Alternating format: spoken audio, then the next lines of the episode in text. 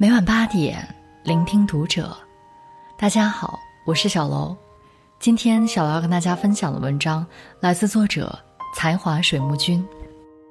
二百零一万年薪的华为天才少年真面目曝光，我们都被骗了，醒醒吧！什么天才？关注读者新媒体，一起成为更好的读者。前段时间，华为招募的天才少年第一期名单出炉，二百零一万的年薪让人看了直呼酸爽。是啊，别人一年的薪资，可能是我们一辈子都赚不来的金额，换谁听了会不艳羡呢？酸的同时，我也在后台看到了一位读者的投稿，十分受触动。这位来自妈妈的信，值得每位家长都读一遍。亲爱的孩子，见字如面。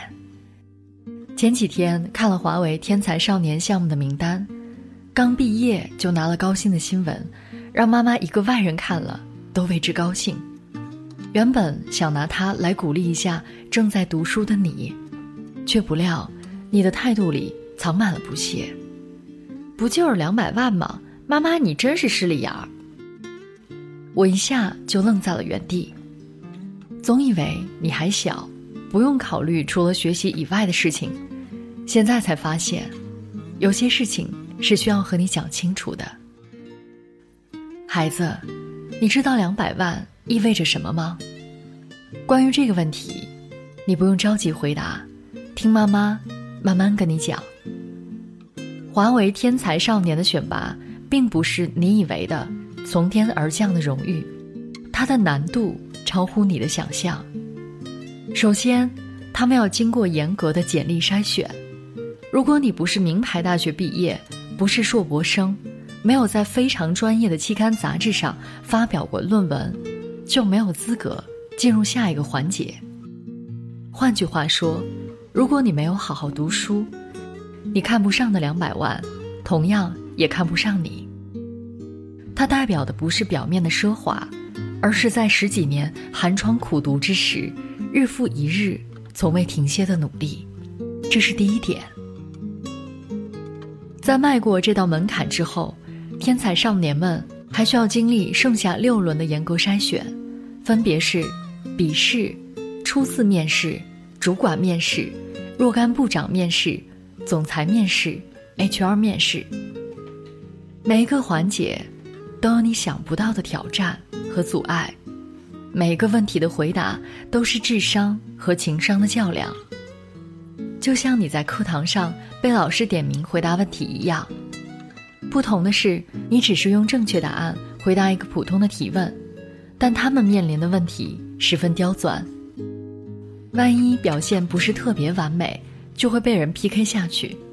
这就是妈妈要告诉你的第二点，孩子。每个人能拿到的薪水都是公平的，二十万的年薪背后有值二十万的能力，二百万年薪的背后也有能与二百万匹配的见识和实力。就像经济学家薛兆丰教授在节目里说过的一样，我们每个人都在为自己的简历打工。你要知道，人才永远是这个世界上最值钱的东西。二零一八年，华为官方公布了一组数据，他们的研发人员有八万多名，占了总人数的百分之四十五。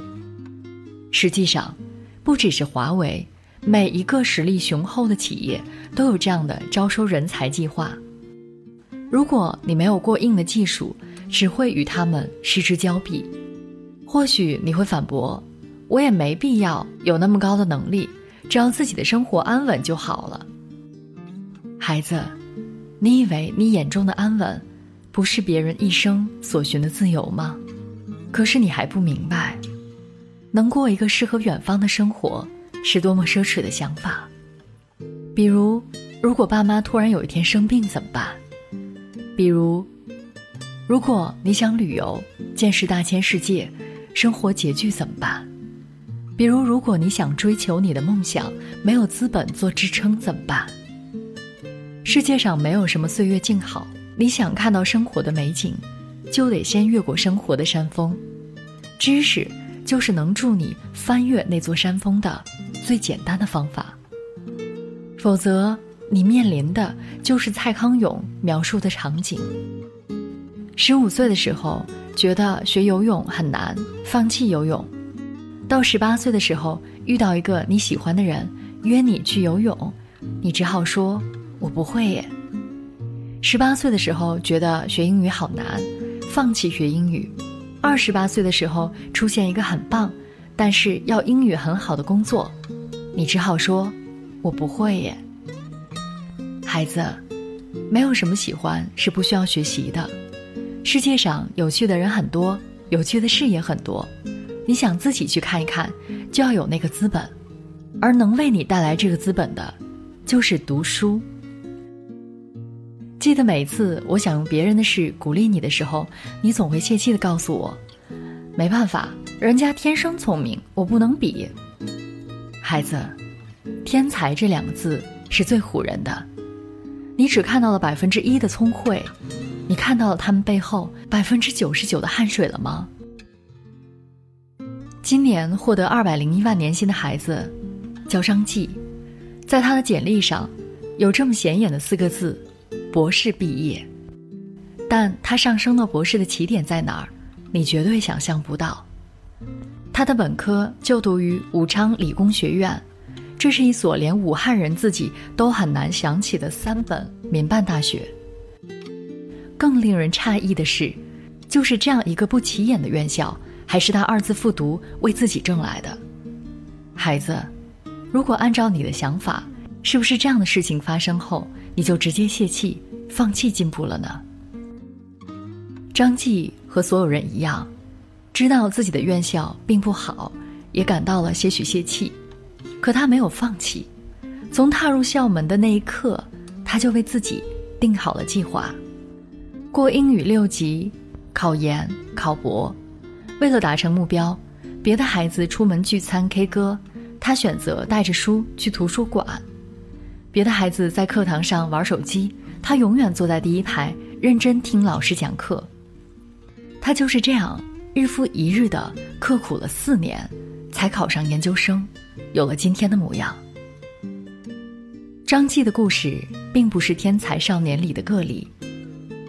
美女学霸姚婷同样是博士毕业，但她也不是天资聪慧，中考成绩并不理想。同样，有二百零一万年薪的左鹏飞也不是大家眼中的天选之子。他说：“我只是把别人打游戏的时间花在了实验室里。”孩子。世界上哪有什么天才，不过是一个个咬紧牙关的灵魂，一直用自己的努力为未来铺路罢了。是啊，那些一直在奔跑的人，最后都可以选择过自己喜欢的生活，选择继续自己喜欢的事业。而那些停止奔跑的人呢？在张继学习的时候，那些出去 K 歌的孩子，永远都不会有他这样光明的未来。孩子。这就是努力和不努力的差距。别在能奔跑的年纪选择安逸。孩子，你平时有打游戏的习惯。妈妈知道你学习压力大，也没有占用过多的时间玩游戏，就没有阻止过你。可有人针对某地的小学生做过一项调查，发现有将近三分之一的学生表示，以后的梦想就是当明星、当网红。想起你曾不经意的提起某个电竞主播是你的偶像时，妈妈瞬间慌了。今天，妈妈也想在这则书信中与你好好说说关于偶像的事情。孩子，你以为这些天才少年只是得到了华为的赏识吗？其实不是，是这些孩子主动选择了华为。有公司曾开过三百多万的年薪聘用张继。但被他拒绝了，而刚才提到的姚婷和佐藤飞，也是为了华为婉拒了其他企业抛出的橄榄枝。为什么？是华为有其他企业没有的过人之处吗？张继说：“最近华为在国外受到一些所谓制裁，我希望自己能够把所学所用，在华为最困难的时候发挥出来，尽自己最大的能力去做一些有意义的事情。如果有可能，咱就尽力帮助华为度过一些难关。孟晚舟女士还未释放，美国华为的制裁不断升级，华为的难处他们全看在了眼里。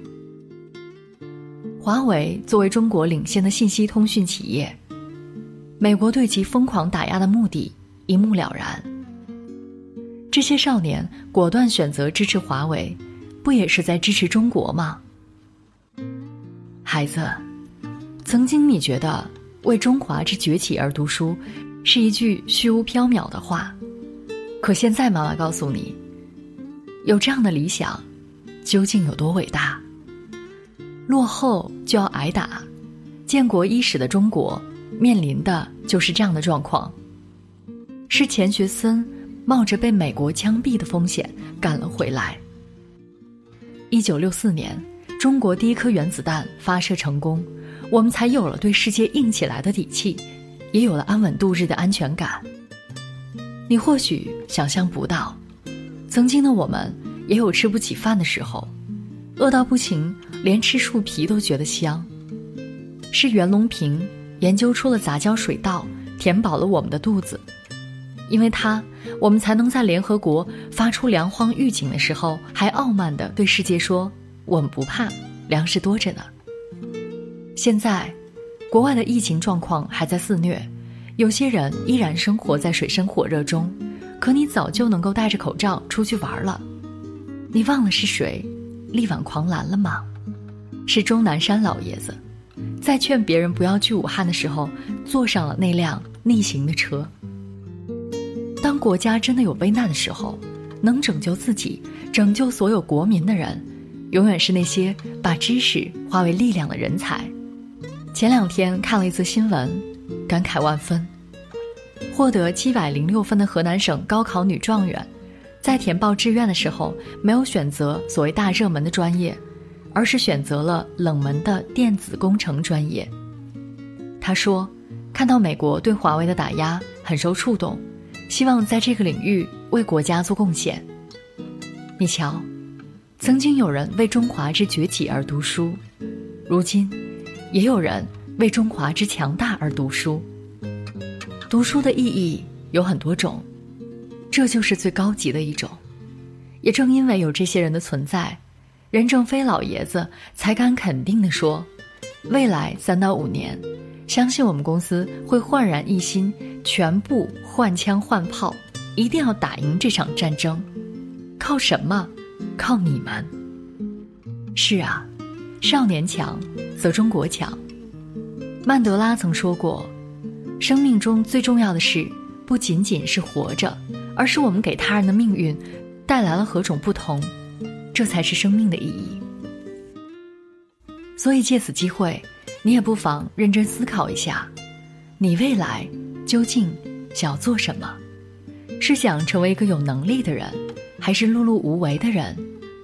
是想成为能在危机中给他人温暖的人，还是躲在一旁受人庇护的人？不管你有怎样的远大抱负，或者怎样美好的愿望。不努力，所有的一切都将是一场空。孩子，记住妈妈说的话，认真读书吧。当你靠自己的知识翻越了生活的一个个小山丘时，你就会发现，它在带给你金钱、生活选择权的同时，也赋予了你生命的意义。